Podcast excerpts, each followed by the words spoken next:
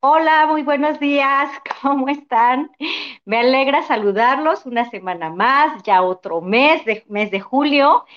Eh, pues ya estamos un poquito más este, del año, de la mitad del año para, para este, ya julio, verano, y pues me alegra muchísimo compartir este espacio con ustedes, porque déjenme contarles que eh, había tantos, tantos temas por tocar el día de hoy con nuestro invitado, que dije, quiero darle gusto a ustedes, a todas las personas que nos siguen. Nos, acuérdense que nos pueden seguir por YouTube, por Facebook, por Instagram, por Spotify y muchas plataformas que eh, si, si, nos siguen en Facebook, ahí se van a dar cuenta en todas las plataformas que nos pueden ver. Y en esa encuesta les pregunté cuál es el tema que hoy más ruido hace en su vida que si se pudiera solucionar, se solucionaría la gran parte de sus problemas o de sus eh, desafíos en la vida. Y es por eso que hoy tengo a un gran invitado. Eh, él es eh, constelador familiar, terapeuta también de biodescodificación y programación neurolingüística, logoterapia y también para todas aquellas personas que no saben hacia dónde va su vida, nos puede ayudar con un, un programa que se llama Plan de Vida tanatología, sexología, arquetipos y, cartas astrales también.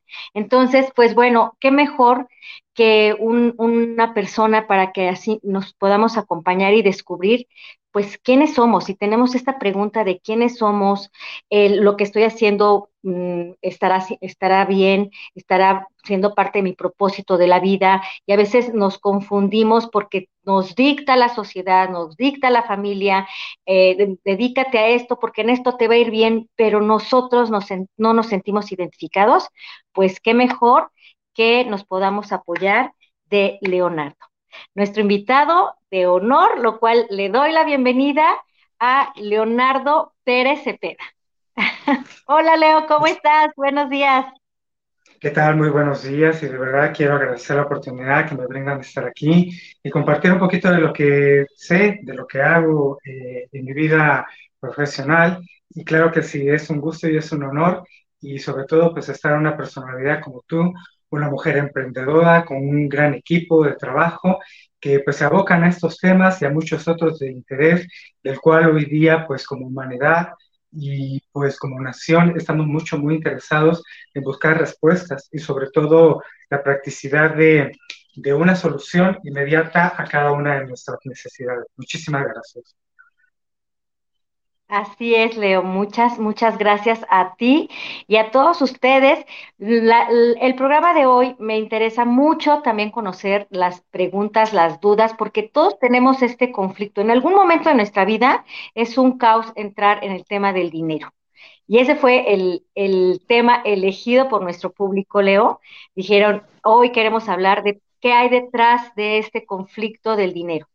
Es súper importante saber que al final podemos eh, contestar todas las preguntas, tus inquietudes, nos pueden mandar ahí este, la, la pregunta y al final nosotros las vamos a responder. Entonces, pues bueno, ¿qué hay detrás? ¿Qué hay detrás del conflicto del dinero? Y eh, algo, algo que, que tenemos que ponernos el chip es desde hacernos conscientes y responsabilizarnos. Porque si seguimos pensando que la culpa la tiene los demás, la familia, el sistema, la economía, lo que dice, este, la recesión, etcétera, o sea, entonces creo que no es el programa adecuado para todas aquellas personas que le siguen echando la culpa al exterior. Para todas las personas que sí queremos hacernos responsables y decir, ok, algo seguramente estoy haciendo mal, pues quédense. Entonces, Leo, Dime, ¿qué hay detrás de esta falta de dinero? Bueno, tú acabas de tocar una pregunta clave del cual creo yo la voy a poder desarrollar un poquito más adelante. Sí, efectivamente acabas de decir culpa, la culpabilidad. El sentido de culpa es mucho, muy importante para poder entender esta materia sobre qué es lo que está pasando en torno a la carencia del dinero. Y sí, el sentido de culpa y sobre todo cómo nos han educado en torno a la dinámica por pensamiento y sentimiento y acción hacia con el dinero o la plata, hasta donde nos están viendo. Tengo entendido que este programa eh, se tiene un alcance hasta América Latina, eh, bueno, al Cono Sur, este, Centroamérica, Sudamérica, y hasta donde nos están viendo, un cordial beso y un fuerte abrazo desde aquí, desde Cuautitlán Izcalli, Estado de México. Y efectivamente, como tú lo acabas de decir, la culpa es un tema fundamental, pero también acabas de decir algo, responsabilidad. Y bueno, si me permites, vamos a empezar a, a plantear este, esta situación por una serie de temas que traigo y que muy brevemente, para no cansar a la audiencia y sobre todo que saquen sus preguntas para nosotros poderlos ayudar a canalizar una mejor toma de decisión y corregir efectivamente lo que están haciendo eh, no adecuadamente o incorrectamente, claro que sí, para eso estamos aquí, para poder ayudar y sobre todo para dar respuestas, ¿vale? ¿Alguna pregunta, Silvia? ¿Perdón? Eh, sí, te preguntaba que si había alguna pregunta de tu parte. No, pues adelante. Este, adelante, tú, tú dinos, que efectivamente, eh, como lo acabas de mencionar, eh, cuál es nuestra parte, cómo podemos identificar en dónde nos estamos equivocando y o haciendo mal, o a lo mejor hasta con un enfoque erróneo, ¿no? Puesta la atención en todo lo que nos falta. Eh, entonces, ¿cómo replantearnos? ¿Qué, ¿Cuáles son las, las mejoras que podemos hacer en el día a día? Vale, yo voy a partir de lo universal a lo particular. Así es como voy a iniciar esta charla, esta conversación. Y vamos con el primer concepto, ¿no? El dinero. Pues bueno, todos tenemos eh, muy claro que el dinero efectivamente es un bien material, ¿no? Bastante codiciado, ¿eh? Sí, ya sea para cualquier economía capitalista de centro, de izquierda e incluso hasta populista, ¿vale? Así lo planteo yo. Finalmente, ¿para qué nos sirve el dinero? Efectivamente, para adquirir todo tipo de bienes y servicios. Pero aquí hay dos opciones. Para vivir mejor o para subsistir. Y yo creo que la mayoría de las personas están en el segundo tenor, subsistir. No les alcanza para vivir bien, sino apenas para subsistir. Entonces aquí es donde tenemos ya el primer problema detectado de por qué no nos está rindiendo el dinero, de por qué estamos apenas subsistiendo con los recursos que ganamos y que percibimos. Bueno, para esto el dinero tiene dos caras, la del bienestar y el confort y a su vez, a su vez, sí, hay que decirlo, el dinero genera envidias, secuestros, robos y una serie de vejaciones que hoy día nadie nos salvamos. Aquel que tiene dinero, que tiene plata, aquel que tiene recursos y puede hacerse de un buen vehículo, la gente de alrededor se percibe. Incluso eh, hay una frase que dicen que el amor y el dinero no se pueden ocultar. No sé si tú estés de acuerdo conmigo, pero al final es algo evidente del cual efectivamente al ver o saber de un amigo, de un familiar o de un compañero de trabajo que está ganando bien, de pronto nace y se despierta la envidia. Que al final no nos venga con el cuento cuando aquellas personitas que, bueno, con todo respeto, van y hacen uso de un quiromántico o de un este o de alguien que les adivina el futuro, lo primero que les dicen, ah, es que tú tienes envidia. Es algo normal.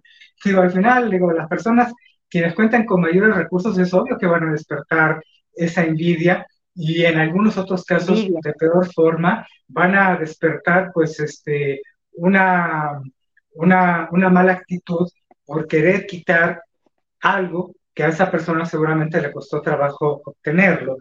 Entonces, partiendo de, esta, de este sentido, aquí viene una pregunta muy interesante. Y esa pregunta quiero que se la hagan todos o que nos la hagamos todos. ¿Qué utilidad le damos al dinero? Y aquí es donde viene o entra eh, parte de la programación neurolingüística en el manejo, en el uso del habla, en el uso de la palabra.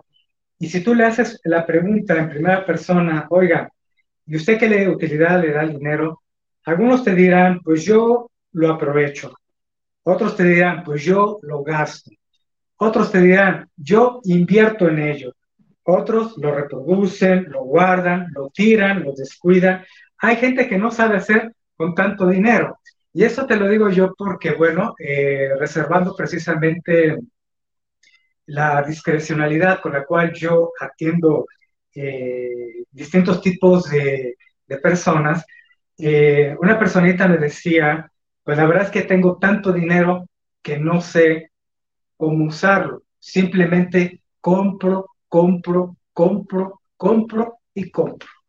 Y bueno, finalmente por su actividad o por la de su esposo, su compañero o pareja, sí, del cual pues digámoslo así, no es un dinero del todo lícito, su única función es comprar, pero sigue teniendo dentro de sí misma ese hueco y ese vacío existencial de no saberlo canalizar, pues por lo menos en algo de asistencia social o en apoyo a quienes realmente lo necesitan, en educación, en salud o simplemente para recoger cuánto perrito de la calle.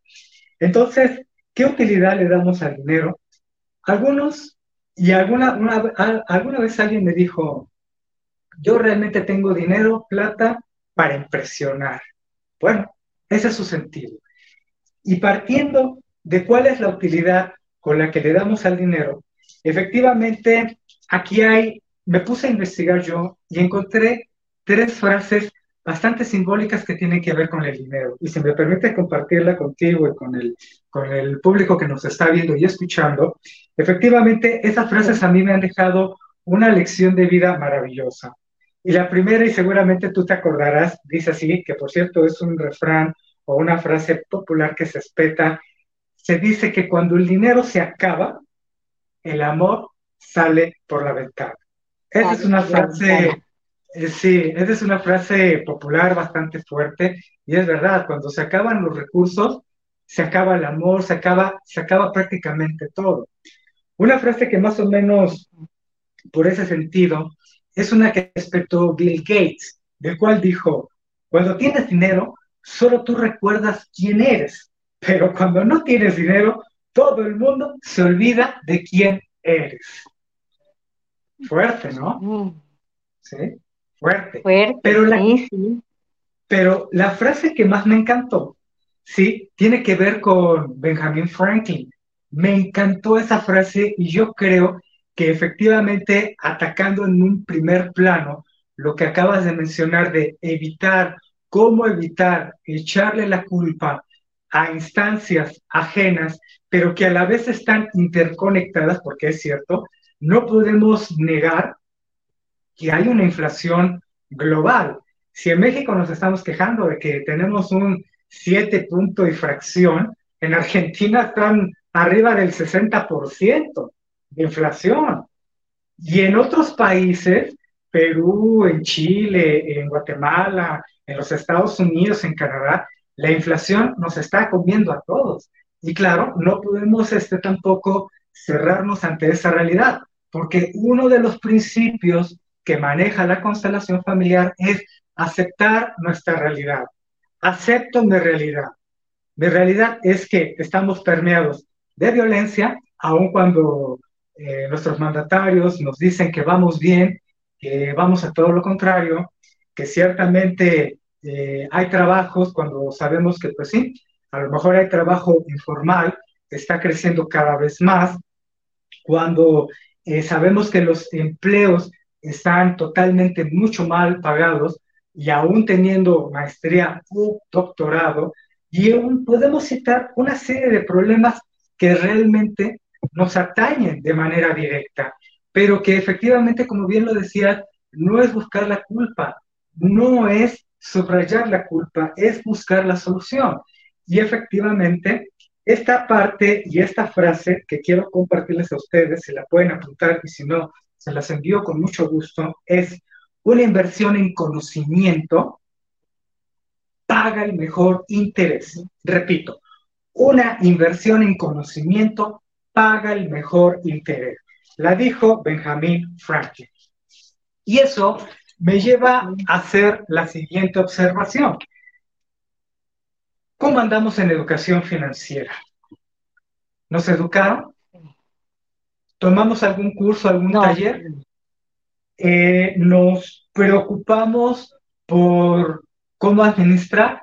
Bueno, alguna vez cuando mi padre trabajó aquí en la planta de Ford Motor Company como gerente de abastecimientos, en uno de esos tantos cursos de Q1, eh, calidad número uno, efectivamente a él le decían en su curso, su taller, que efectivamente las mujeres son las administradoras por excelencia, las mejores, las mejores.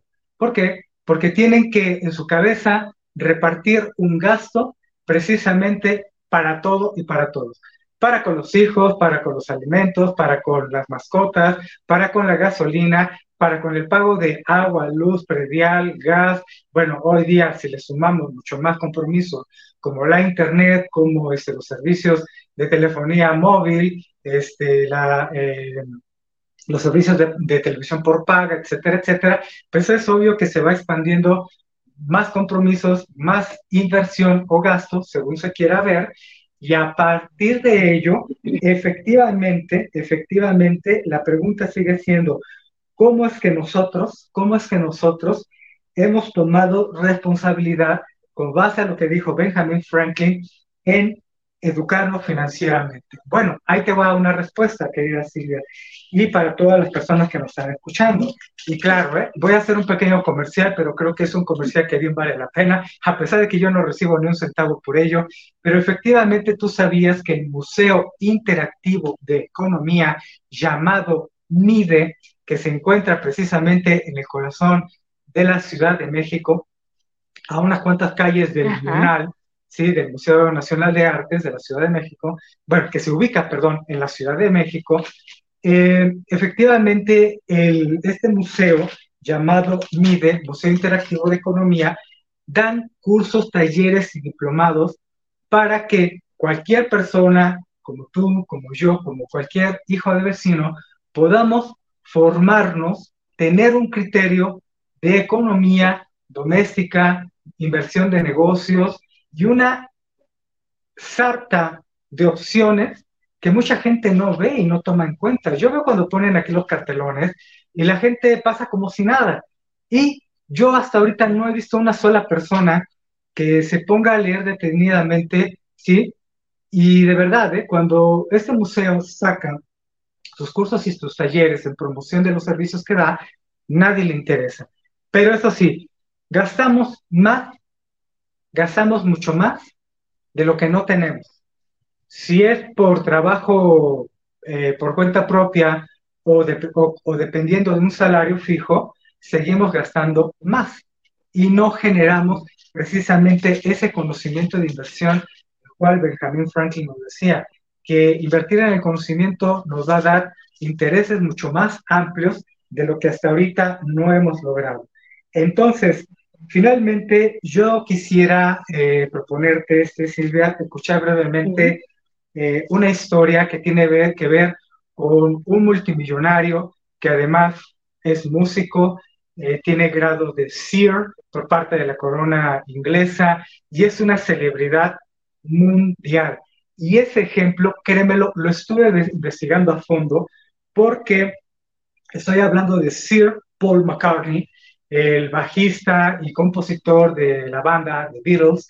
Sí, ¿quién no hemos escuchado una canción de The Beatles? Que por cierto les este, recomiendo escuchar Money, ¿sí? De, de los Beatles, ¿sí? Así como Money de Pink Floyd y Dinero de Jennifer López, para que nos demos cuenta de que al final el dinero no deja de ser importante. Por ahí dicen, no da la felicidad, no da la felicidad. Entonces, este, pues, no sé, tendrías que vivir como anacoreta o como monje, tal vez este, esperando que a lo mejor eh, la divina providencia te alimente o te cobije o te dé el medio adecuado para subsistir. Sin embargo, eh, quiero ir, sin desviarme del tema, sobre el caso de Paul McCartney, es muy interesante, fíjate, porque por ahí se generaron distintas versiones. Y precisamente en un libro que tengo aquí a la mano, que se llama eh, La vida de los Beatles en imágenes, el cual aquí eh, lo tengo, la versión, vamos a decirlo, real, o la versión más apegada a la realidad de por qué Paul McCartney dejó de dar autógrafos y dejó de tomarse fotografías con los fans, es porque según la versión de este libro dice, no me hice rico dando autógrafos, mucho menos tomándome fotografías. Y esa reflexión viene a partir de que tú sabes que dentro de la historia de los Beatles, pues al ser las celebridades, cuatro celebridades eh, oriundas del puerto de Liverpool y toda la carrera que hicieron, el embate que hicieron a nivel global con la llamada Beatlemania, pues ¿qué crees? Ellos no eran dueños de sus canciones, ellos solamente firmaban los contratos, firmaban los contratos, ¿sí? Y eso sí, y gastaban miles de dólares en camisas, así como lo oyes, miles de dólares en camisas. Y tú dirás, oye, ¿y ahí no aplica la inversión? Tal vez sí. ¿Por qué? Porque precisamente cuando vino el cambio de imagen por parte de su manager, es obvio, o sea, tenían que aparecer impecables, ¿sí? Y ya no tanto los chicos rock and rolleros este, venidos de Hamburgo, ¿sí? Con esas ropas, este, por cierto, bastante hediondas, ¿sí? Eh, eh, de donde ellos se iniciaron, ¿no? Porque efectivamente les cambiaron la imagen. Y Paul McCartney hizo una reflexión maravillosa cuando dijo, de verdad, ¿en qué se nos fue todo el dinero? Más que en puras camisas. Gastamos una, hicimos una inversión multimillonaria en camisas. ¿Y dónde están? ¿Me dieron intereses? Digo, ¿o dónde quedaron esas camisas para venderlas y, no sé, tal vez hacer una subasta? Allí Paul McCartney tuvo una primera lección.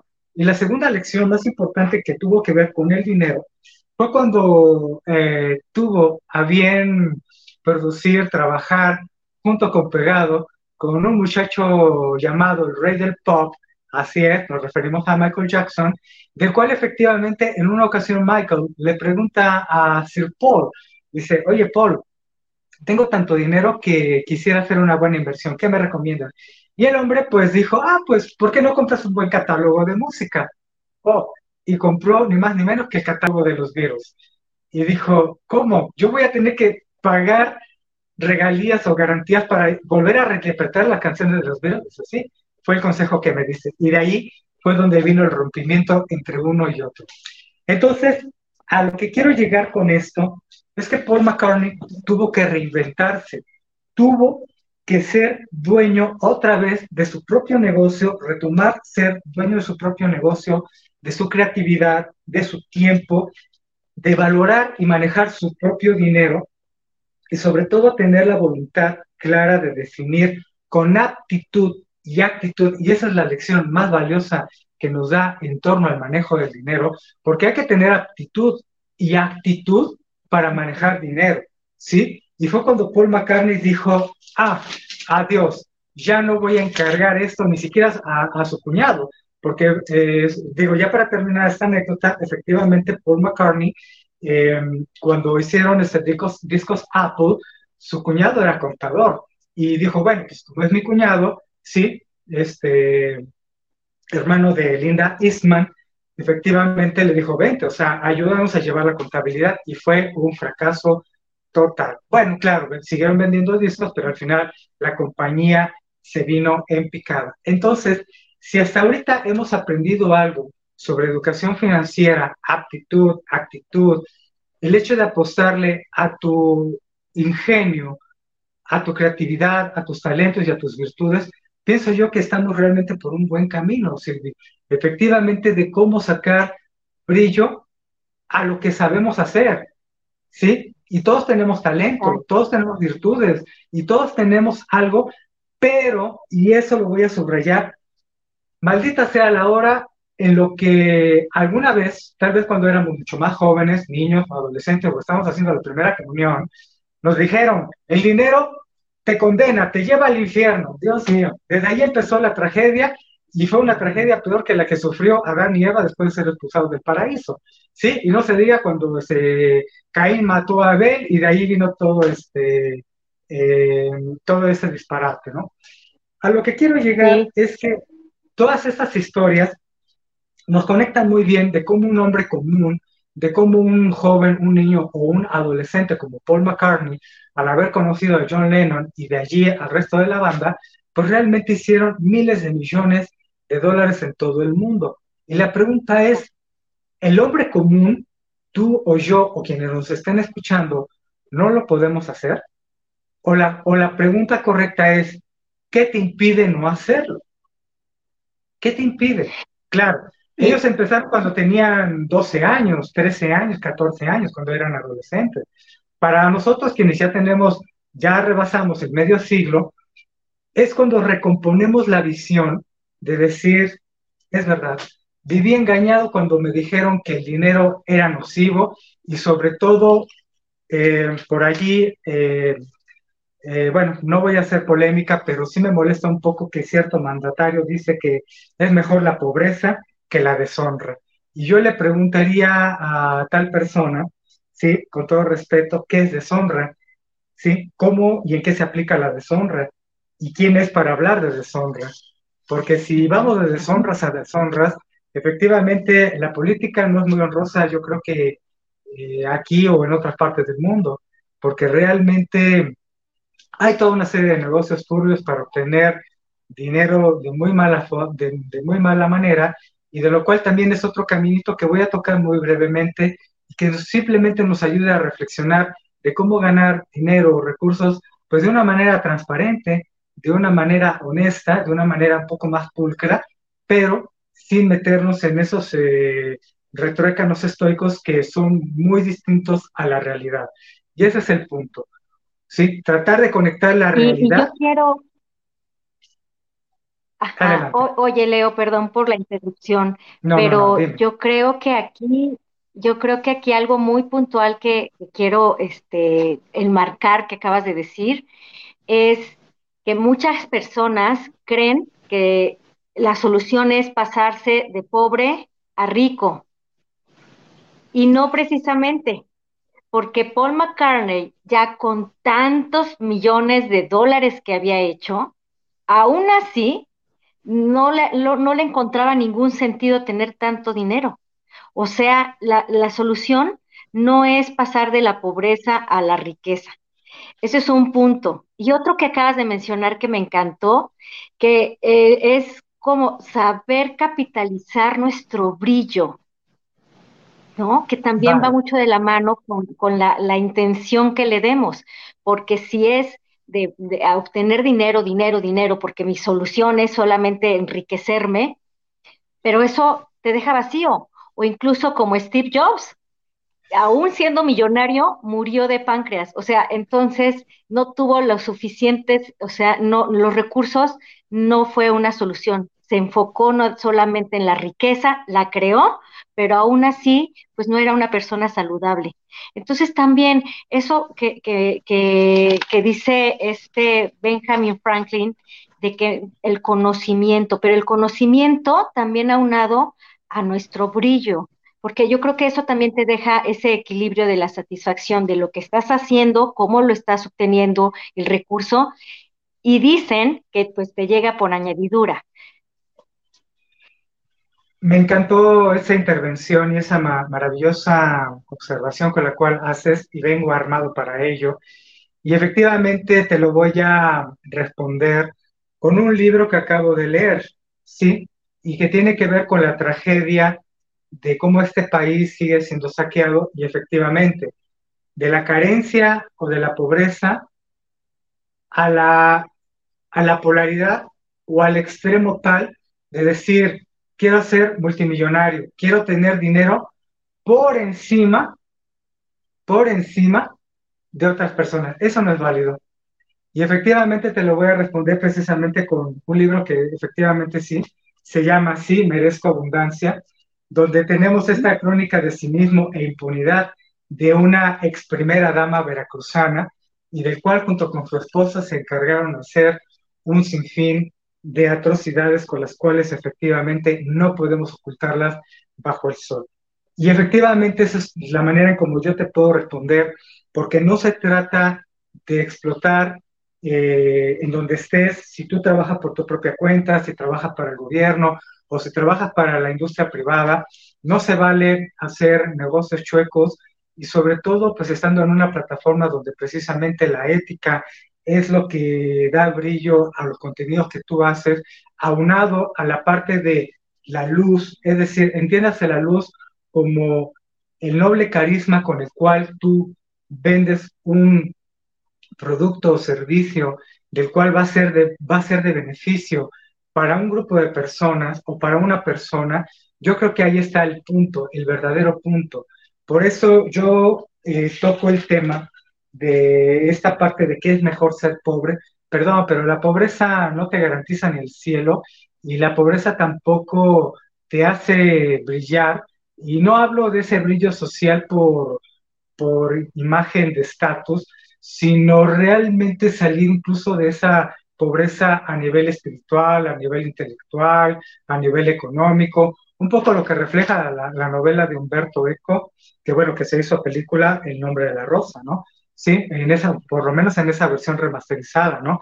Cuando precisamente Axo de Melk va a buscar a, a, la chica de cuyo nombre nunca se supo cuál fue, efectivamente, y cuando él ve a través de las tablas de la choza en la cual vive, se da cuenta efectivamente y dice así, ¿no?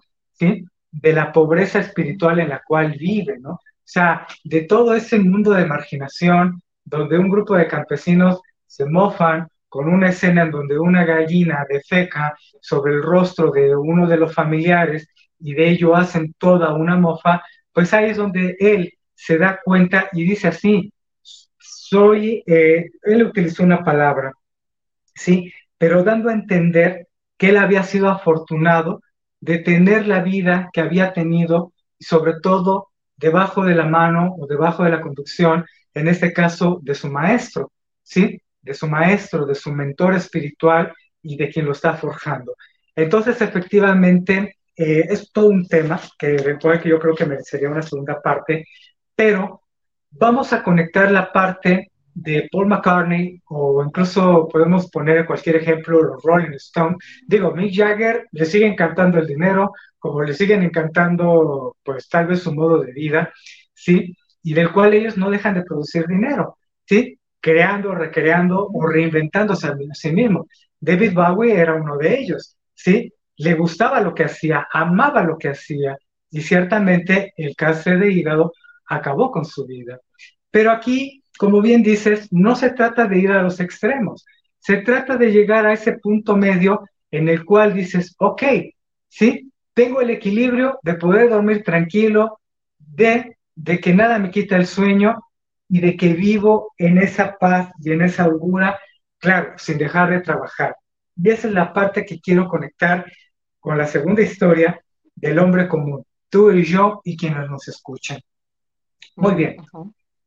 Efectivamente, ¿cuántos negocios? Yo voy a hablar en experiencia propia porque siempre me gusta hablar de lo que veo, lo que observo y sobre todo lo que analizo. De cuántas personas aquí alrededor de la zona, y voy a hablar, digo, en el anonimato de quiénes son, claro, siempre respetando la intimidad de ellos, pero observando, cuando pusieron un negocio de comida, de transporte por aplicación, una boutique de ropa, una purificadora de agua, una tienda de abarrotes, una taquería e incluso una tienda de esoterismo, pues ¿qué crees?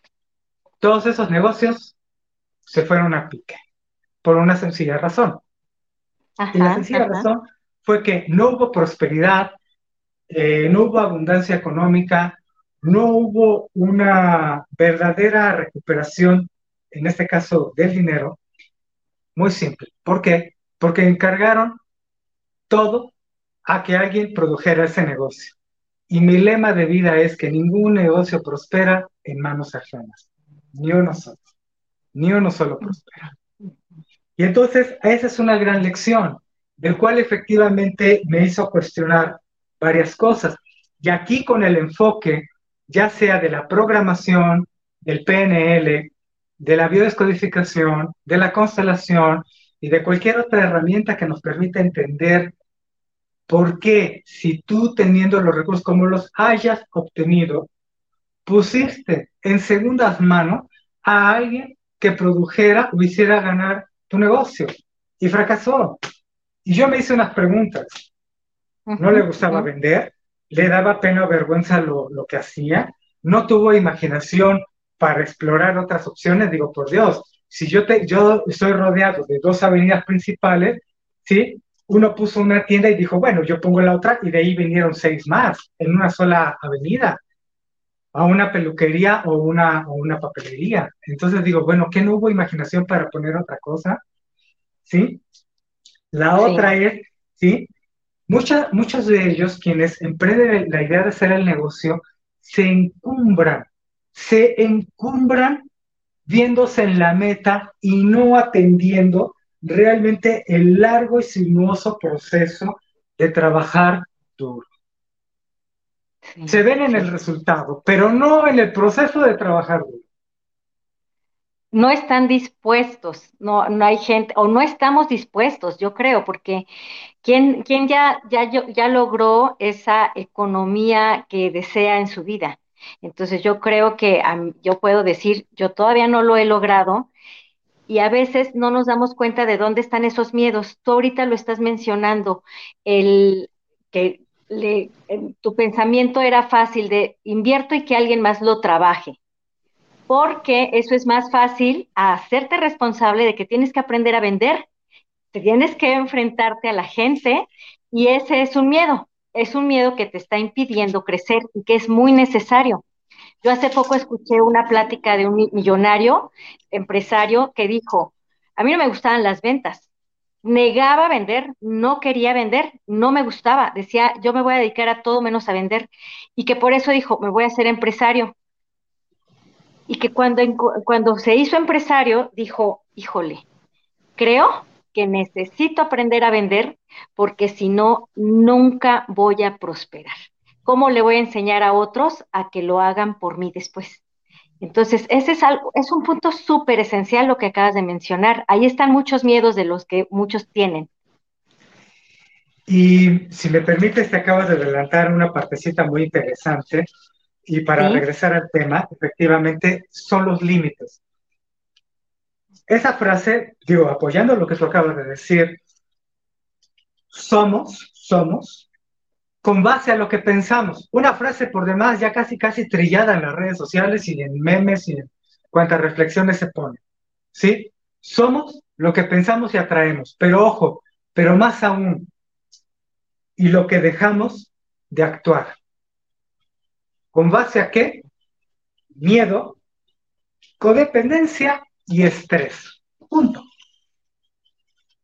Entonces, hay que atender ese miedo, ese estrés y esa codependencia, porque bueno, sí, también hay gente, y ese es otro rubro muy interesante, de gente que le gusta codepender de otras personitas para tener recursos, ¿sí? Llámale sugar daddy o la mami daddy, que también las hay, sí, sí, también las hay, que no pagan impuestos, sí, también los hay que precisamente les gusta vivir de los programas sociales.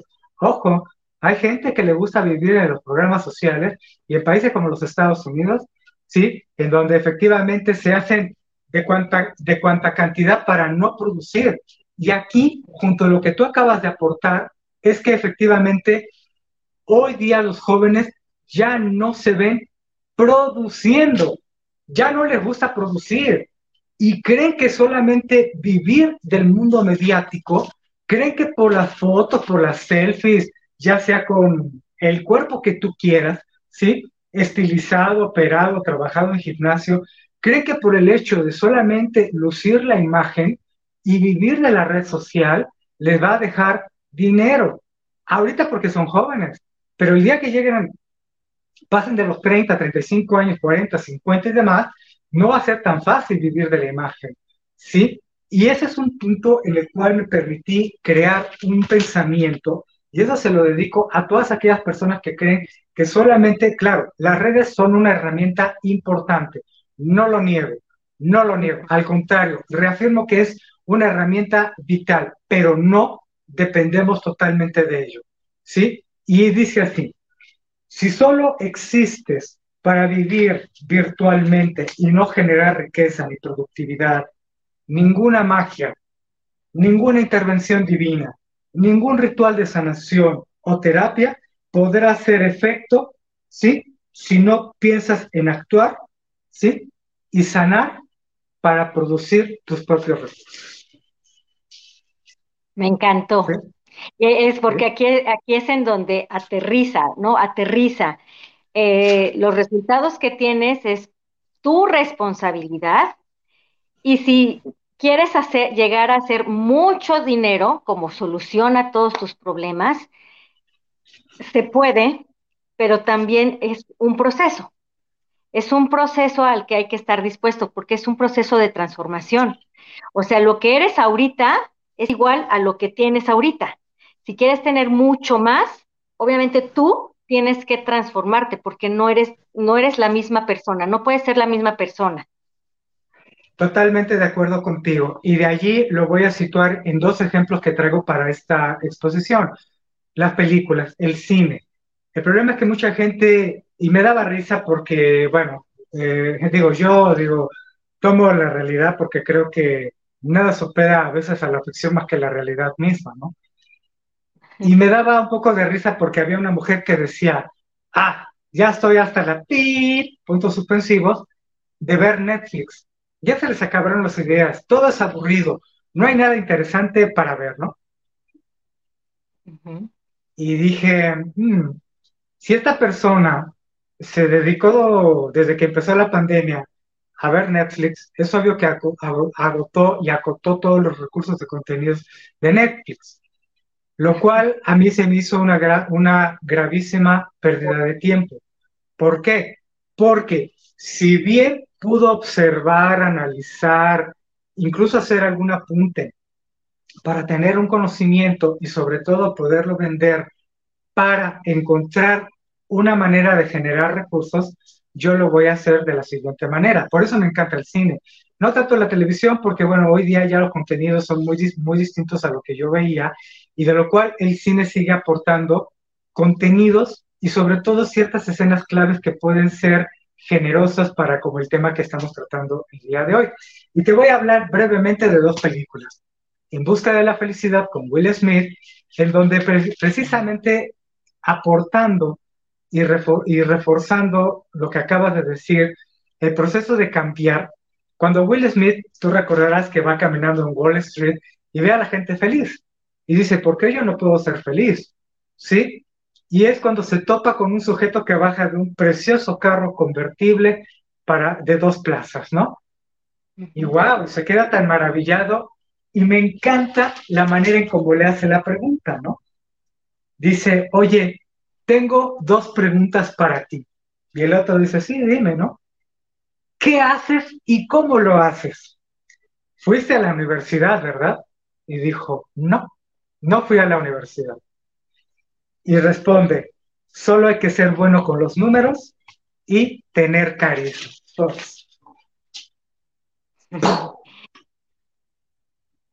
Para aquellos que tristemente, y digo, eh, creo que todos nos hemos topado con alguien que tiene licenciatura, maestría, distintos posgrados, doctorado. Por ahí tengo un cuentito que se llama eh, hombre de papel, de un chico que desde pequeño es virtuoso por ganar concursos y total, ¿no? La pared que está atrás de él está llena de reconocimientos, incluso a nivel doctoral. Y ojo, resulta ser que lo único que realmente le da riqueza, riqueza económica, pues no son sus conocimientos, porque no supo vender sus conocimientos, sino una salsa de pepino que él se inventa porque su padre es taquero y del cual, con todos sus reconocimientos, él sigue la trayectoria de su padre.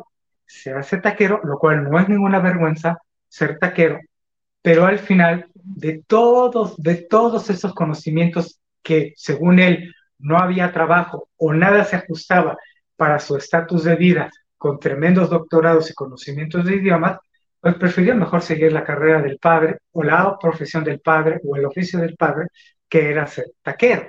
Y al final, y fue la invención de una salsa de pepino, lo cual, ¡pum!, lo proyectó tan arriba del cual dice, sí, soy el único taquero del mundo que tiene un doctorado y del cual debo reconocer que no vendí mis conocimientos como debía ser, pero que bueno, seguramente algo habré de sacar con esto.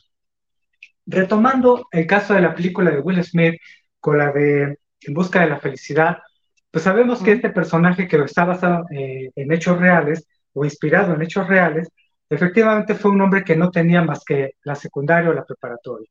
Y sí, efectivamente, él tuvo que competir contra personas que tenían licenciaturas y maestrías y que venían de escuelas obviamente muy rimbombantes y muy poderosas. Pero sí, aquí la necesidad, la creatividad, el deseo de transformar, ¿sí?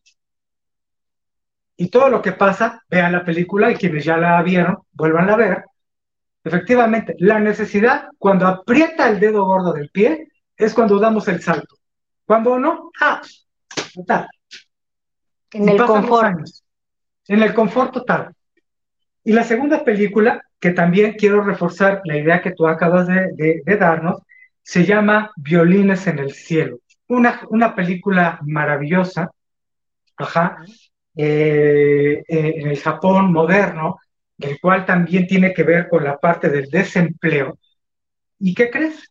Efectivamente, nuestro personaje, por un error de publicación en el periódico, pues él hace una mala interpretación, pero del cual efectivamente eh, acepta el trabajo y le pagan mucho mejor de lo que él venía ganando como músico concertista, como chelista, ¿no? Y dijo, oiga, ¿qué hay que hacer? Nocan. ¿Cómo? ¿Nocan? Sí, ¿qué es? O sea, preparar a los muertos, ¿sí? Y entonces, ojo, allí aparece nuevamente esa palabra de lo que es la deshonra, porque efectivamente en el Japón moderno, dedicarse a hacer eso es deshonroso, o sea, es mal visto. Preparar a los muertos maquillarlos, vestirlos, ¿sí? Preparar todo ese ceremonial para ganar dinero y del cual él ganó muy buen dinero. Desde el, desde el primer día que se presentó con el que iba a ser su jefe y el dueño de esa funeraria, y del cual su vida empieza a cambiar. Y esa es la clave de por qué muchos fracasamos, y yo me incluyo a mí mismo, ¿sí? Porque yo estaba muy estereotipado y que si fui licenciado en comunicación o licenciado en esto o licenciado en lo otro, médico, ingeniero, arquitecto, actuario y demás, era encasillarnos a hacer lo que nuestros padres nos, dijeron, sí, o nos sugirieron en algunos casos, hacer con nuestra profesión. No, si tú eres médico, tienes que ser médico, ¿sí? Y si tienes que ser ingeniero, tienes que ganar como ingeniero. Entonces, hoy día, en esta ruptura generacional, en esta nueva brecha generacional, es la profesión no hace exitoso al profesionista. Lo que te hace realmente exitoso es los conocimientos. Volvamos a Franklin. ¿En dónde invertiste tus conocimientos? ¿En dónde invertiste? ¿Sí? Te educaste financieramente, en negocios, en imagen pública, en lo que tú quieras bueno, hasta en un arte, oficio, profesión, que esa es otra frase de vida, yo siempre lo respeto así como, eh, para mí, un hombre, así lo digo yo, un hombre, es aquel que tiene un arte, oficio y profesión. Arte, oficio y profesión. Y de ello saca el mejor provecho o el mejor beneficio posible. ¿Por qué? Porque no sabe realmente qué es lo que te pueda dar, ¿sí? Realmente para una subsistencia holgada, que la disfrutes sin verlo como un trabajo y aparte de todo, puff, ¿sí? Tal vez muchos no les guste lo que tú haces, pero si al final del día generas recursos y esos recursos te posicionan en donde quieres estar y aparte de ello haces eh, obras en beneficio de otras circunstancias para que las personas se inspiren en salir adelante, voy a poner sí, dos casos extremos. Uno, una actriz porno colombiana llamada eh, Esperanza Gómez, del cual de todo el dinero dijo, yo cobro tanto por escena y yo hago nada más 10 escenas en un año y gano tantos miles de dólares. ¡Wow! La señora sé que tiene una fundación en pro de perros callejeros. ¿Mm? Y el otro, Alejandro Lora, Alejandro Lora, ¿sabías que él estudió para ser profesor de enseñanza del idioma inglés y nunca dio una clase? Porque nunca fue lo suyo, pero en casa lo presionaron. Y su madre le dijo, tú a mí dame un título de lo que quieras y dedícate a hacer lo que se te venga en gane que te haga feliz. Y lo hizo así. Ajá, ajá. Y, Entonces, y, fíjate, fíjate, Leo, que aquí me encantó, es, hasta lo apunté, porque estoy tomando notas. Espero que todos aprovechemos y estemos tomando nuestras propias notas. Eh, un, un error muy grande como seres humanos es que creemos que una cosa es la materia. ¿Qué hago para hacer dinero? ¿Qué hago para tener recursos? ¿Qué negocio pongo? ¿Dónde saco más dinero? O sea, separamos la materia de nuestra mente. Y la mente no solamente son nuestros pensamientos, sino es algo que tú acabas de decir, no es lo tuyo. O sea, tu mente es lo que sí es tuyo. Entonces, yo creo que un gran error es que hemos separado el, una cosa es de qué manera hago dinero y la otra es quién soy yo. O sea, es lo mismo, debe ser, debe estar unido. Por eso sentimos que estamos como fragmentados, ¿no? ¿Cuánta gente se dedica a lo que se dedica por ganar dinero, pero lo deja completamente insatisfecho, frustrado? Y entonces, como está en esta frustración, eh, yo siempre, bueno, no, no, siempre me gusta tomarlo en cuenta. Lo similar atrae lo similar.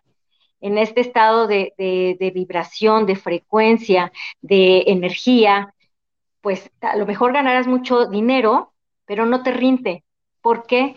Porque el que no te rinde responde a tu sentimiento de frustración porque no te estás dedicando a lo que te gusta o, o no, no es digno y todo lo contrario con que puedo vender fotos, pero me siento satisfecha porque este, es para mis perritos. Desde ahí conecto el, de qué manera lo, lo, lo, lo, estoy obteniendo, pero con una finalidad que es más profunda, que es esto me deja satisfecha porque soy pro animal, ¿no? Totalmente de acuerdo contigo y ahí, bueno, quisiera, quisiera, te voy a dar la solución y creo que la solución viene, eh, bueno, me voy a remontar sin que esto, bueno, sea una exposición meramente eh, canónica o bíblica o teológica, puesto que, bueno, sí nos va a servir, porque sí sirve, claro, cuando se lee y se interpreta de manera sabia, ¿sí?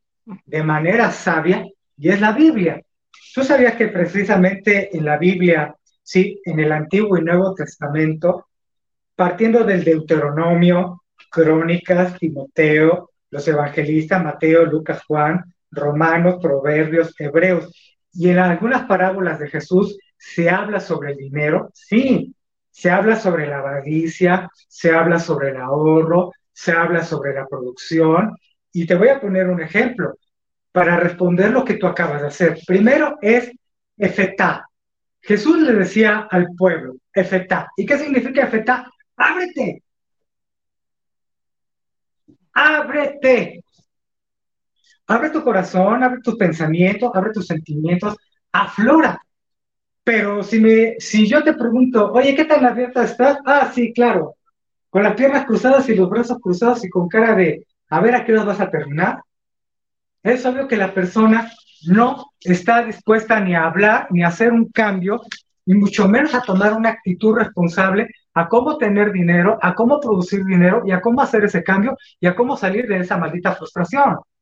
Entonces, finalmente vamos con ese principio que dice, efecta, ábrete. El segundo, ¿sí? Te lo voy a poner con el ejemplo, efectivamente, de, esta parábola con la cual Jesús eh, le habla y le dice al pueblo, cuando da y reparte a tres hombres cinco, tres y un denario. Los dos primeros lo reproducen, lo trabajan como sea, pero ganaron, ¿sí? Y el tercero esconde el denario, lo entierra. Y el dueño le dice, oye, si hubiera sido eso, mejor lo hubiera puesto en el banco. ¿Qué lección nos da? Arriesgarte, a invertir, a buscar, a pensar, a mover, la vida es movimiento, el universo es movimiento. Pero insisto yo, pienso yo, para aquellos que fuimos de esa generación análoga, en la cual teníamos que salir a la calle, a buscar empleo, entregar un currículum, a tocar puertas, a que te dijeran que no, ¿sí? hoy día los chicos se, se estancaron mucho en el que todo la red me resuelve. Envío desde la red, que de la red la tienda, mando una foto, todo, o sea, todo en la red. No, hay que aprender a conjugar estos dos mundos, el virtual y el real. Por eso esa frase donde decía yo, sí, si solo existes para vivir en el mundo virtual, no vas a generar riqueza, ¿sí? Porque también se requiere contacto con la gente, se requiere movimiento. Y yéndome sobre lo que tú acabas de mencionar, Silvi, efectivamente, yo creo que eh, en la Biblia, ¿sí? Hay muy bonitas enseñanzas sobre ahorita lo que acabo de mencionar brevemente, sobre el dinero, la relación que hay el dinero con nosotros y viceversa, y bueno, con lo divino, ¿sí? Porque al final se dice, bueno, todo viene de ahí arriba, así como Él te da, también te lo quita. Bueno, así como tú haces, ¿sí? Y aportas, así también tú dejas de hacer y no estás aportando nada. Todo es una dualidad, ¿sí? Y este universo de la dualidad, ¿sí? Del reflejo y de lo que hacemos o dejamos de hacer, hay memoria.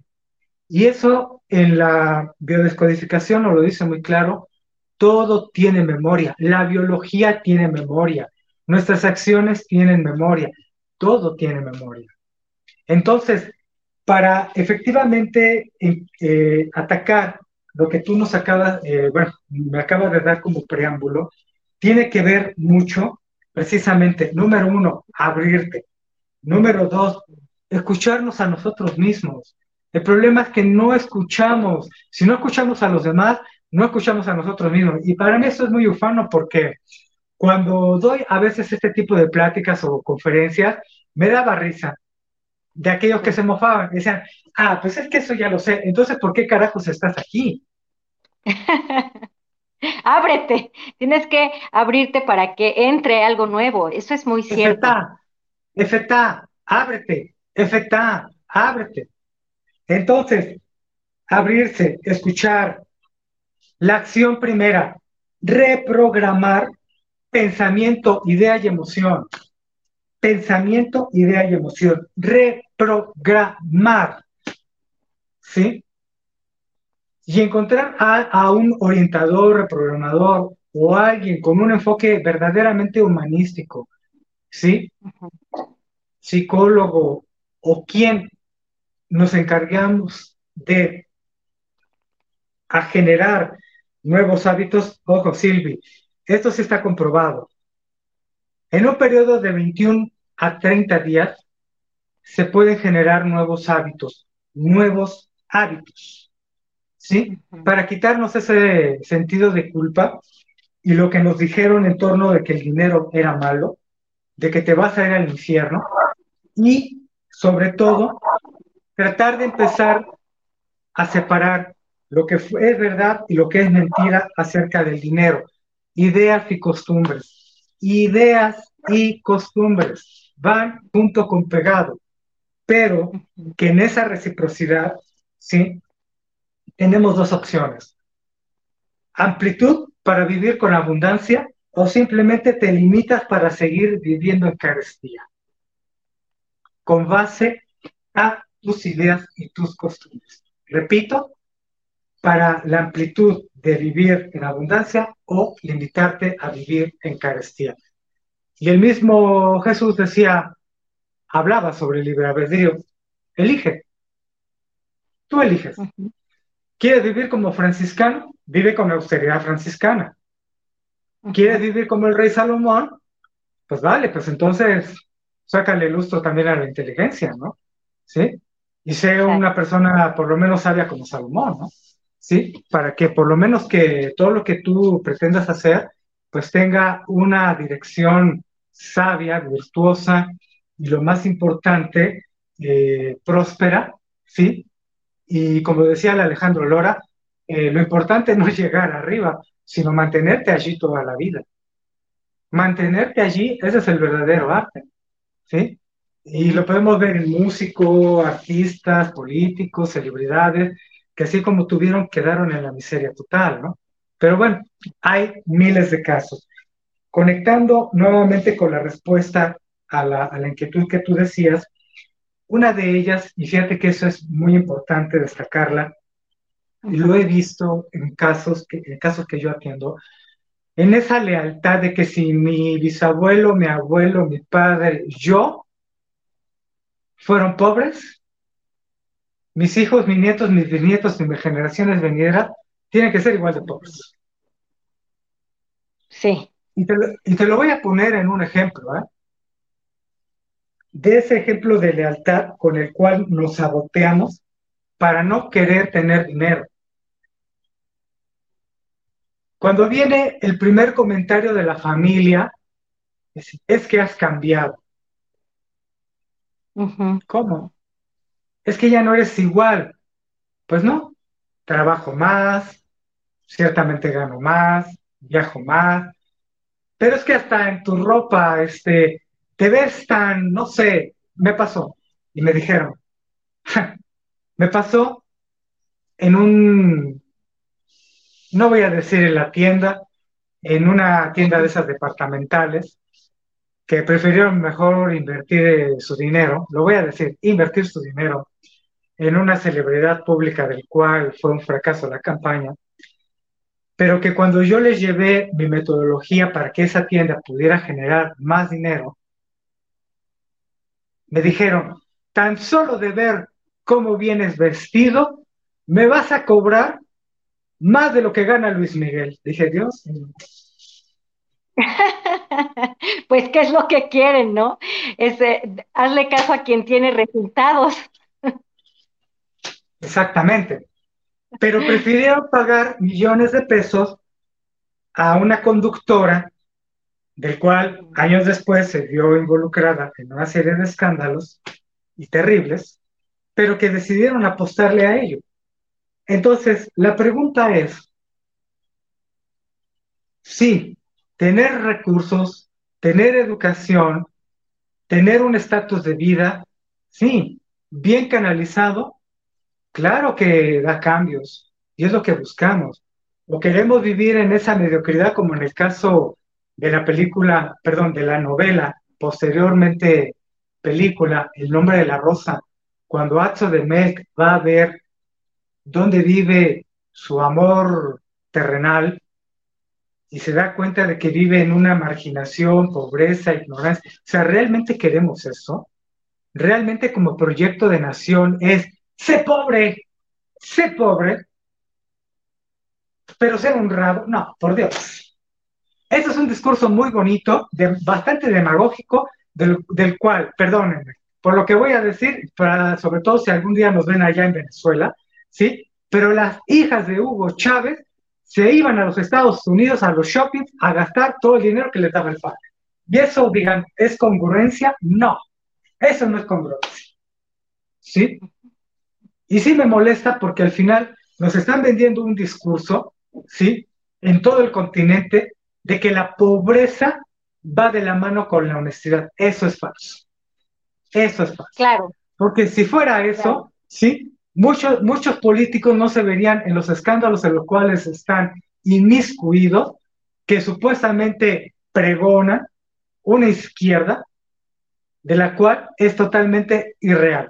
Porque no dejan de comer en restaurantes lujosos, porque no dejan de tener escoltas, porque no dejan de tener este, vehículos, por lo menos BMW o camionetas Jeep, ¿sí? O por ejemplo, uno que otro trasnochado eh, ¿cómo se llama? Diputado de, de, un partido del cual, este, sí, ciertamente está muy de la mano con el actual, y del cual un buen fin de semana se fue este hombre a ver un concierto de Eric Clapton, y todo el chistecito le salió arriba de cuatro mil dólares, junto con el hotel, la transportación, en primera fila, ¿sí?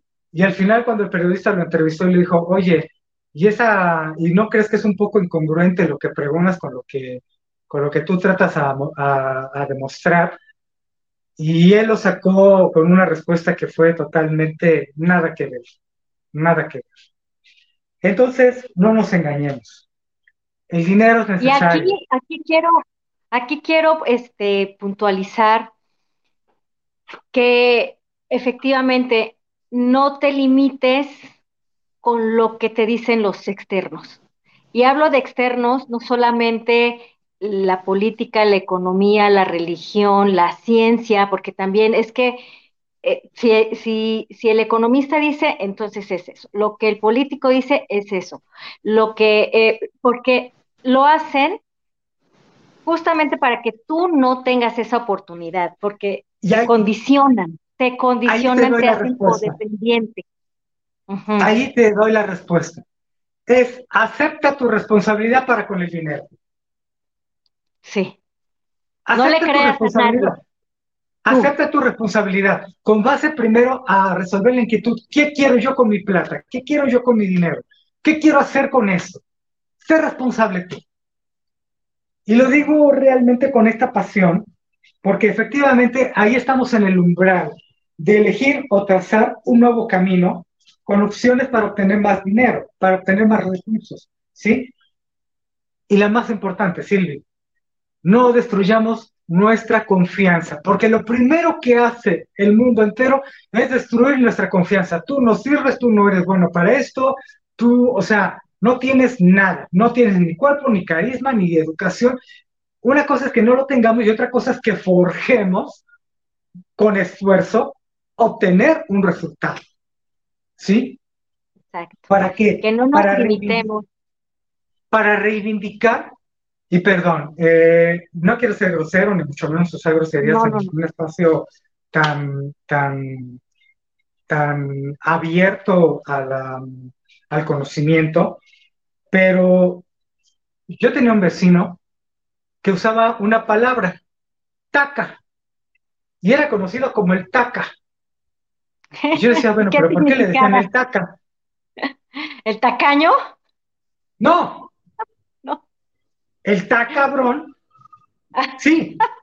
Decía, no, pues, oye, este, oye, fulanito, este, ¿cómo ves esto? No, taca.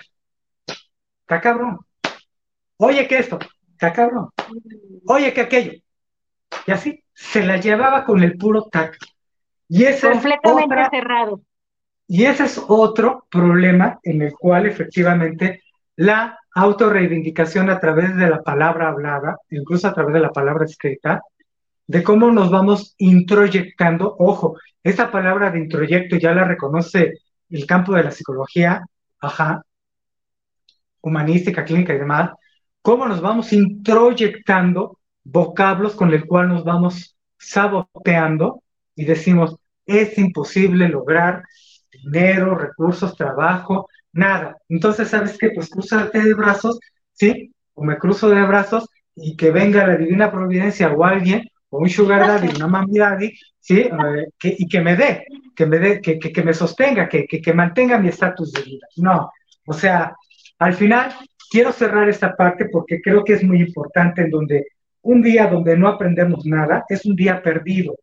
Y lo que no hemos aprendido es a sanar, a quitar palabras, a reprogramar, a este, hacer a un lado los límites, sí a ver la realidad con objetividad, pero al final plantear una estrategia u opción, claro. Cuando me llega un caso, todos los casos son distintos, todos, todos.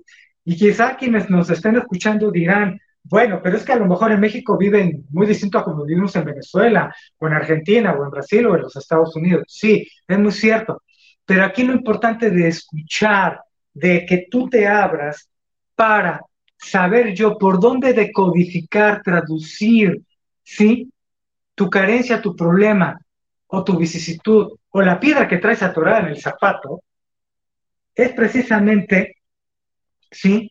Ofrecer una alternativa ¿sí? O un grupo de alternativas con distintos ángulos, que para eso sirve el, forjarte en, a través de diplomados, cursos y talleres, y no es para tener, como en ese cuentito que hice del gigante de papel, de tener tantos diplomas colgados en la pared, no, sino cómo le voy a sacar brillo vendiéndolos, ayudando a las personas, ¿sí?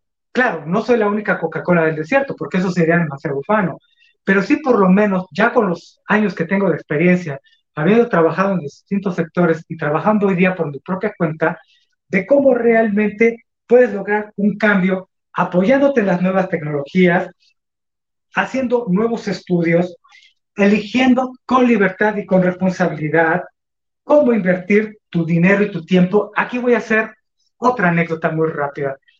Me tocó el mes pasado sí. una chica, el cual me habló y me dijo, oye, ¿cómo ves esto de los bitcoins? Me interesa, quiero meter. Dije, cuidado, cuidado. O como decía un robot de una serie llamado Perdido en, el Espacio, peligro, peligro. Le dije, no, exactamente. Entonces le dije, ¿sabes qué? Tienes que tener mucho cuidado. Yo no creo en eso de los bitcoins. Y al final se cerró, no escuchó y dijo, ¿sabes qué? Yo no te hablé para que me, para que me, me reivindicaras un no, sino más bien para que me dijeras, sí, aviéntate a hacer bitcoin. Dije, va.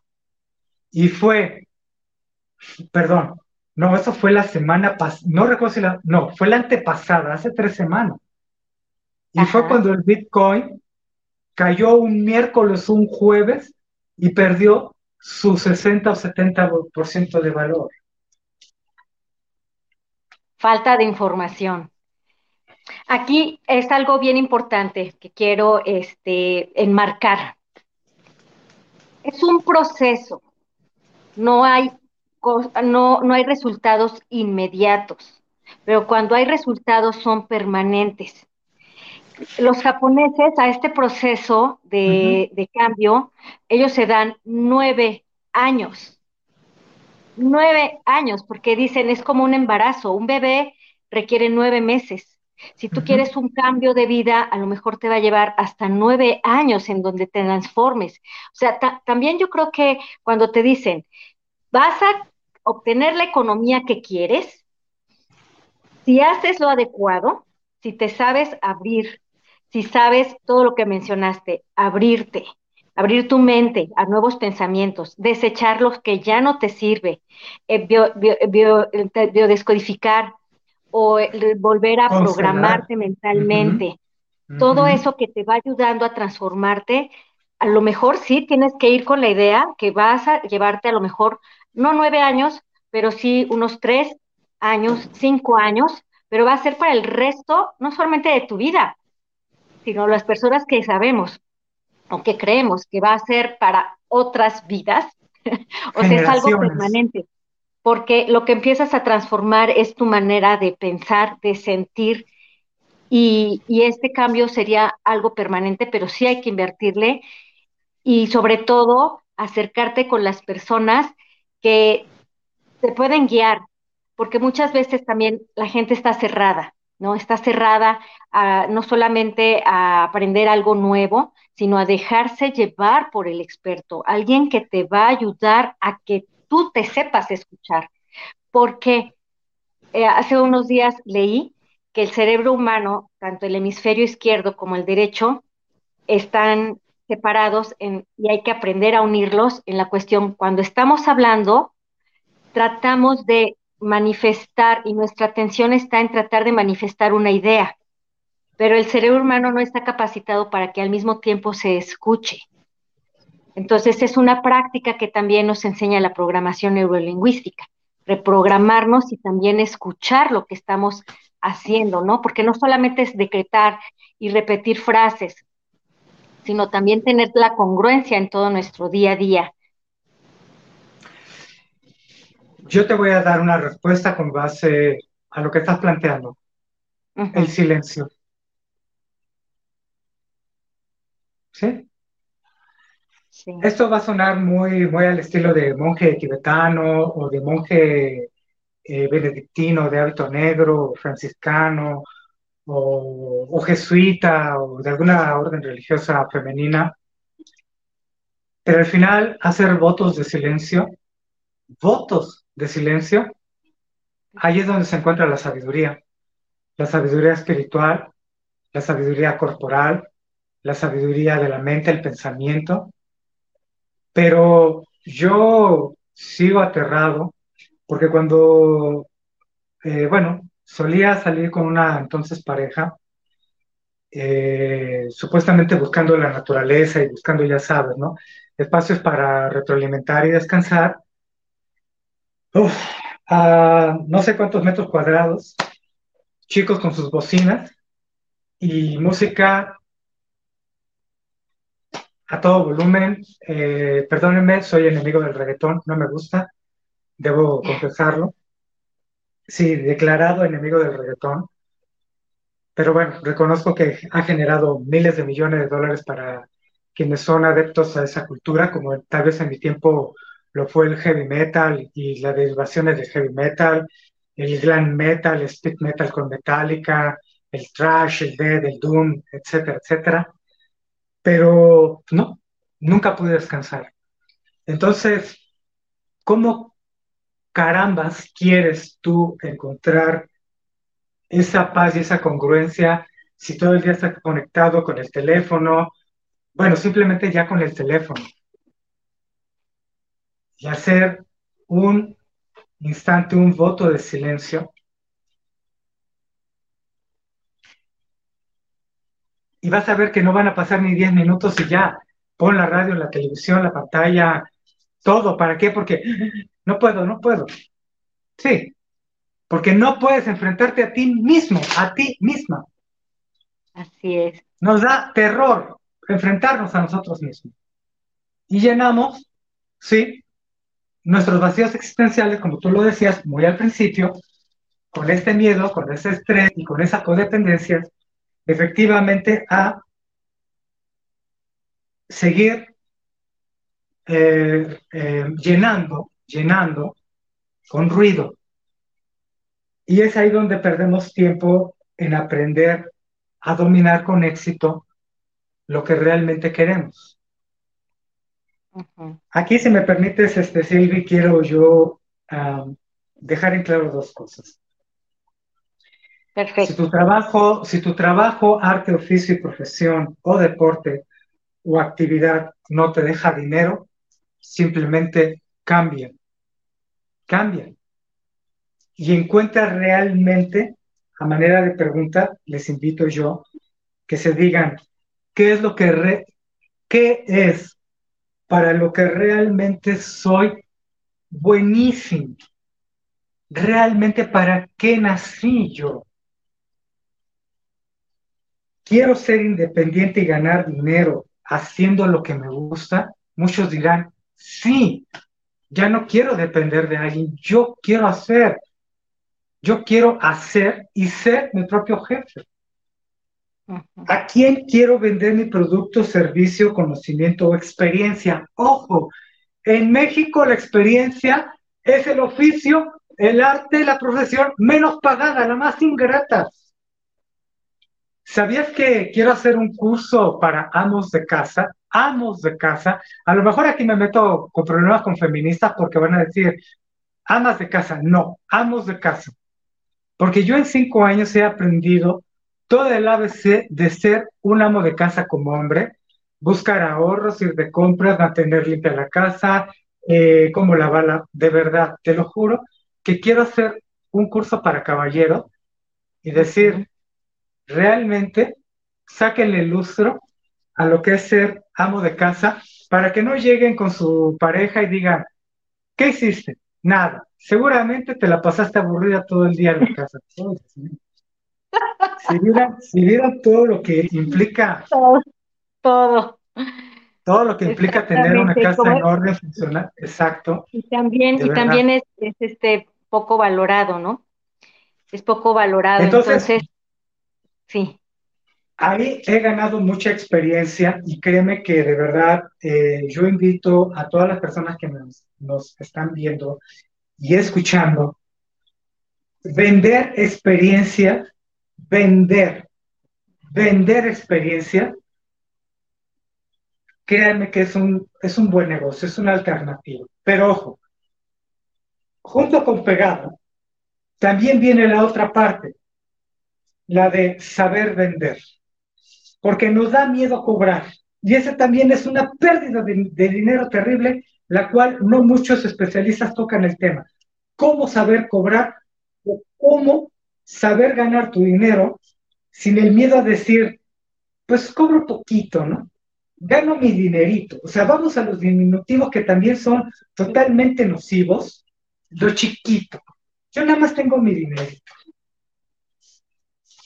Discúlpame, o sea, sigues inmerso en esa misma mediocridad, muy al estilo de Atsu de Melk, buscando a su amor terrenal, ¿sí? Sumido en la ignorancia y en la marginación total.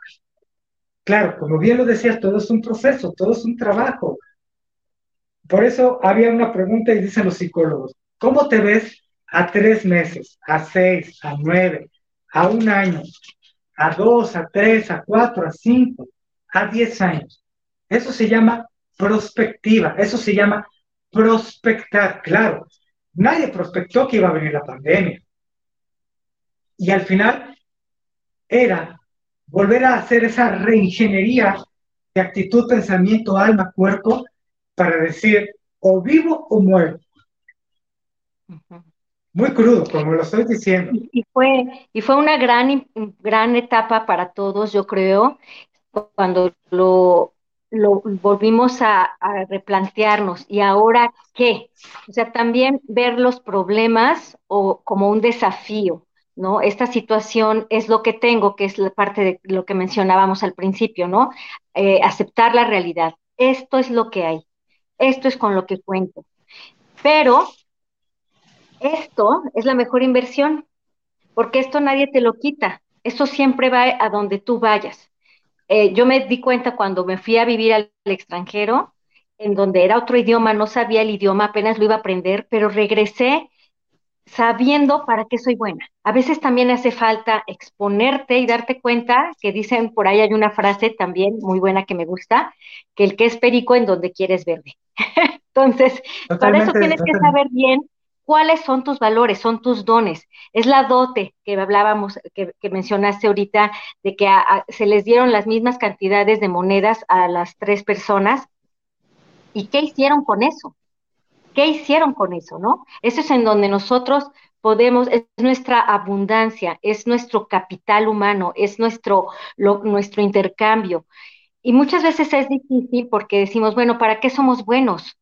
No lo valoramos porque como es lo que hacemos por naturaleza, hasta que alguien nos dice gracias, podemos darnos cuenta que eso que se nos da por naturaleza, alguien está agradecido y hasta pagaría por eso.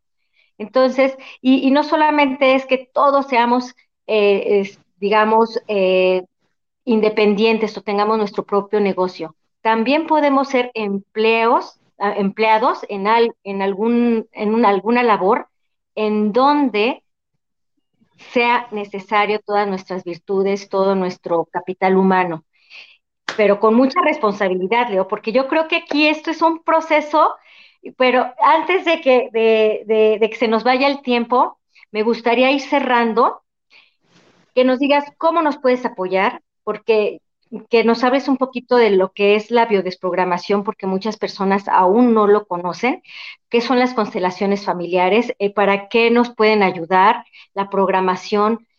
Háblanos de cómo tú nos puedes ayudar en este proceso, Leo. Claro que sí, muchísimas gracias. Y para cerrar y rematar el ejemplo de lo que tú acabas de poner, para qué somos buenos, yo tuve un caso muy real y de verdad, ¿eh?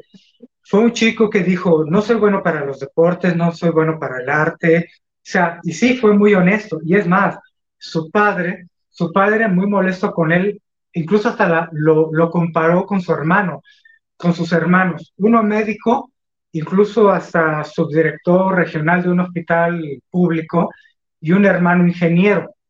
Y este chico, de verdad, o sea, lo minaron. Ahí es ahí donde voy a conectar la parte de, la, de, lo que tú acabas de hablar, para qué nos sirven estas herramientas de biodescodificación, de constelación, de programación y demás. Efectivamente, yo cuando trabajé con este chico y le hice la pregunta, ¿realmente para qué eres bueno?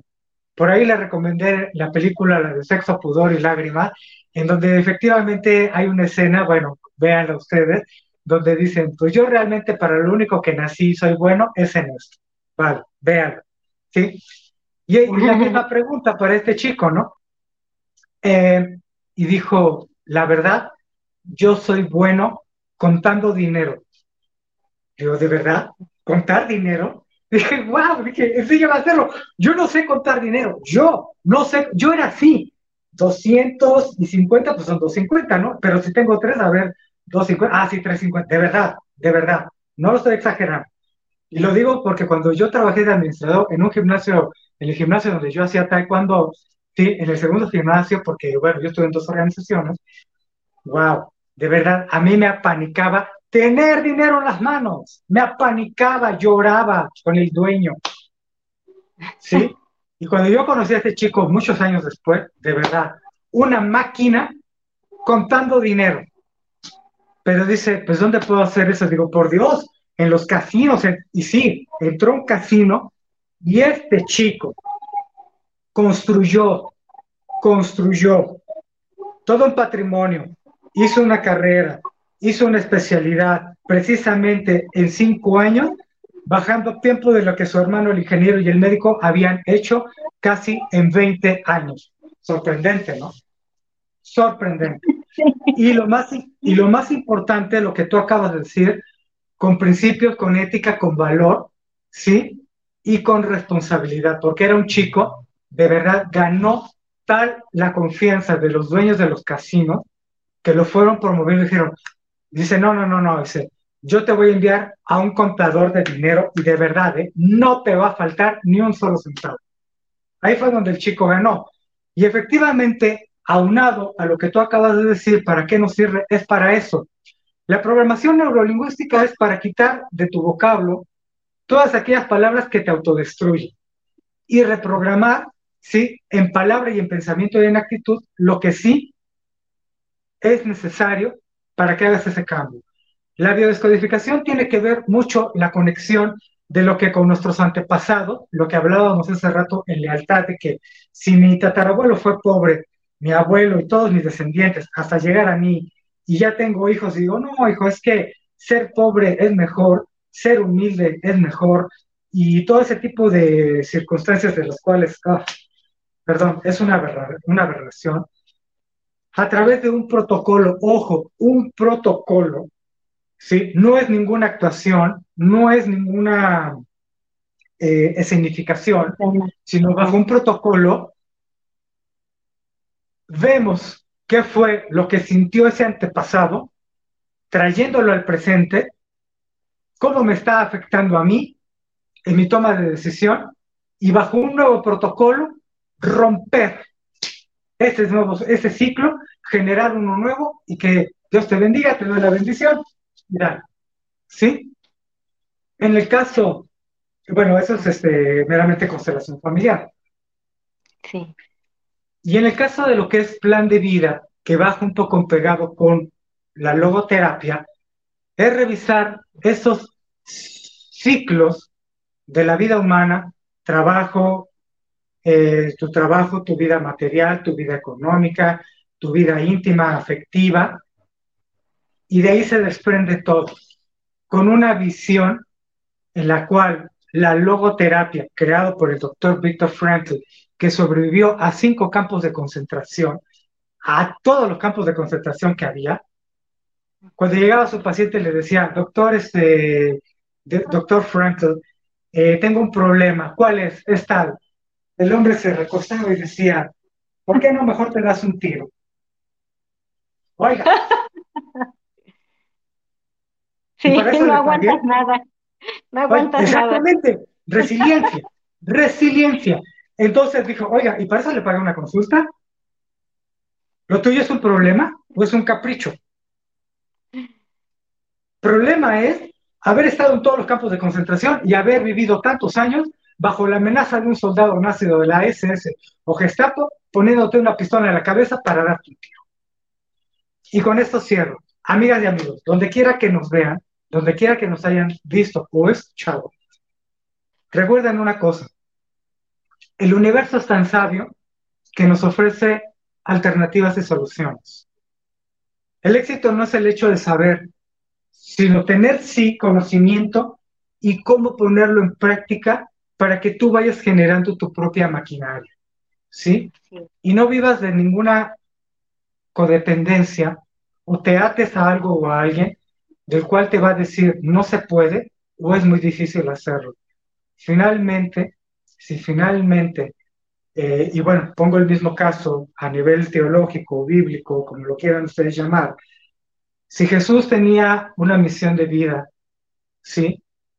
Y bueno, lo podrán ver retratado, digo, me gusta mucho la cinematografía, en la película La, la Pasión de Cristo, en la versión de Mel Gibson, de toda esa hazaña y de todo ese dolor, tenía una misión y lo logró, ¿sí? Para aquellos que no son creyentes y quienes no, bueno, pues podrán, podrán hacer una serie de análisis, pero al final lo importante es que no debe de haber sacrificios en vanos.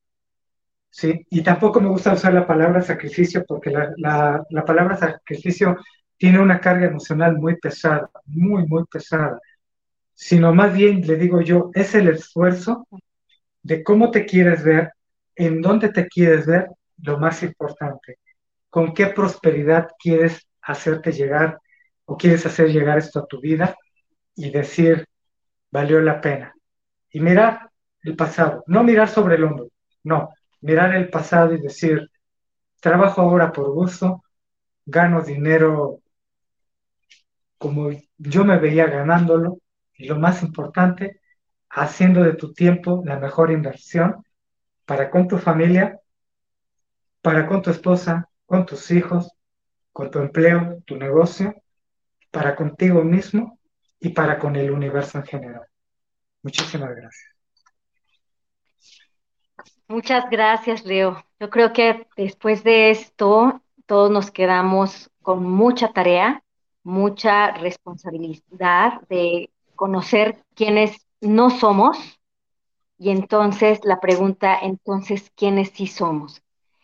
Eh, ¿Cuántas veces las, en cuántas eh, diversas, no sé, en la familia, en el trabajo, el amigo, el esposo, la esposa, el novio, cuántas veces a lo mejor nos han dicho, eso no, eso no se puede, y que buscamos eh, que alguien nos dé la confianza cuando esa confianza solamente está aquí. Esa vocecita que dice, hazlo, muévete, ahora sí, confía, pero que no solamente sea un detonante para pararnos, sino para mantenernos, como decías. Lo difícil no es llegar, sino mantenerse. Pero es una transformación, es un proceso. Eh, lo cual por eso es que para mí era muy importante que fueras parte de Brilla con Luz Propia, porque tú nos ayudas a eso, a encontrar eh, cuál es nuestra luz y que esa luz, a mí me encanta verlo como no solamente te da esta sensación de plenitud, de que estás lleno, sino cuando te vas conduciendo desde, desde tu esencia, iluminas el camino de los demás. Y siempre hay alguien, siempre hay alguien beneficiado. Entonces, de verdad te agradezco muchísimo, Leo. Eh, creo que la sesión de preguntas y respuestas eh, quedará pendiente para un próximo programa. Si para ti está bien, Leo, para mí sería un honor contar con tu presencia nuevamente, porque es un tema que, que, muchas personas realmente están preocupadas y más que preocupadas, yo creo que aquí ya hay que ocuparse ocuparse. Entonces, dinos tus redes sociales en donde pueden contactarte y cuál es el próximo taller.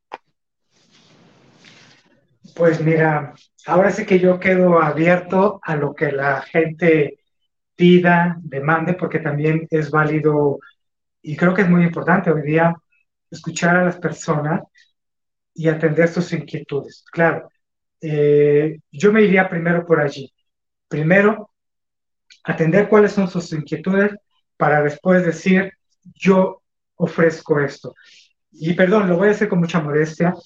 Eh, yo tengo, pues sí, cerca de 20 años estudiando arte hispano por el Museo Nacional de Reinato, que imparte cursos y talleres maravillosos sobre lo que es la cultura hispana. Y una de las mayores influencias que me ha dado precisamente eh, la Compañía de Jesús que precisamente fue una orden, bueno, con un fundador que fue militar, que efectivamente Ignacio de Loyola le decía precisamente a, a sus pupilos, ¿no? A donde quiera que vaya, antes que enseñen, primero aprendan, primero aprendan de la comunidad a donde ustedes van a llegar. Primero, ustedes adáptense. Y una vez que se hayan adaptado, ya posteriormente, ahora sí, compartan lo que ustedes saben. Entonces, esa filosofía y ese principio ignaciano a mí me sirve mucho, me ha servido mucho porque, porque como que a veces olvidamos o llegamos con una actitud bastante mm, presuntuosa de, ah, pues es que pues por eso me llamaron, ¿no? Pues porque lo sé todo y no es verdad. Entonces, esa filosofía ignaciana a mí me ha ayudado mucho para primero llegar, adaptarme, conocer las necesidades de las personas y ya posteriormente, ahora sí, compartir lo, lo, lo que sabemos, lo poquito, mucho que sabemos. Pero al final no es decir la cantidad, sino es la calidad de lo que te voy a ofrecer, ¿sí? La calidad, ¿sí? Lo cuantioso, la calidad y lo sustancioso, porque así es como me gusta hacer mis prácticas, mis conversaciones, mis reflexiones. Yo me pongo a la orden de ustedes y ya sea a través, canalizándolos a través tuyo, adelante, a donde, que, donde se necesite mi presencia, yo estaré con mucho gusto. Y si no, pues adelante, los invito a que trabajemos juntos.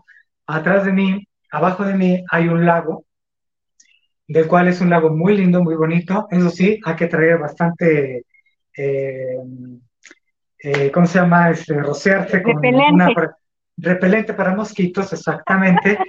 Pero hay, hay una serie de, de palapas muy lindas de las cuales, pues vamos a decirlo entre comillas, pues de ahí he hecho mi consultorio, porque trabajo ahí en medio de la naturaleza en vez de encerrarlo en cuatro paredes, y allí es donde mantener ese contacto con la naturaleza, el carpintero, la ardilla, incluso a veces la rata, de cuatro y no de dos, sí, pues obvio, es parte del ambiente, ¿no?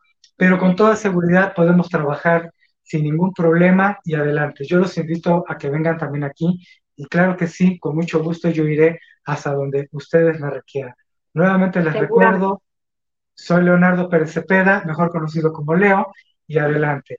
Este, por allí si tienen mis, mis datos, se los pueden compartir, no hay ningún problema, y estoy a sus órdenes. Muchísimas gracias. Ya, ya, lo está, ya lo estamos pasando aquí en pantalla. Nuevamente, te agradezco y este, y ahí, ahí, pueden contactar a Leo. Estás en el, en Iscali, en el, me imagino que es en el lago de los lirios. Frente al lago de los lirios, exactamente.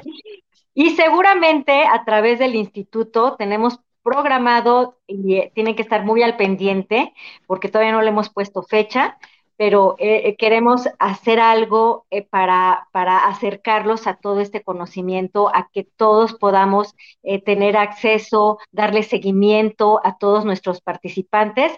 Y pues bueno, y tanto gente que brilla con esa luz propia para que aprendemos, aprendamos de ellos, nos apoyemos en ellos, en este caso contigo y en, muchos otros invitados nos inspiren, nos inspiren a todas aquellas personas que participan. El próximo programa tenemos de invitada a una estrella, que es una cantante, también mexicana, y, pues Marianita nos va a contar también su historia, porque efectivamente a veces vemos el éxito de la persona, pero no todo lo que hubo de atrás, que es justamente este proceso que muchos ya se atrevieron a emprender y que ya tienen resultados, que es una vida dedicarse a lo que más los hace sentir plenos y por añadidura, pues creo que hay mucha, mucha atracción de esa abundancia también. Da abundancia y atrae abundancia.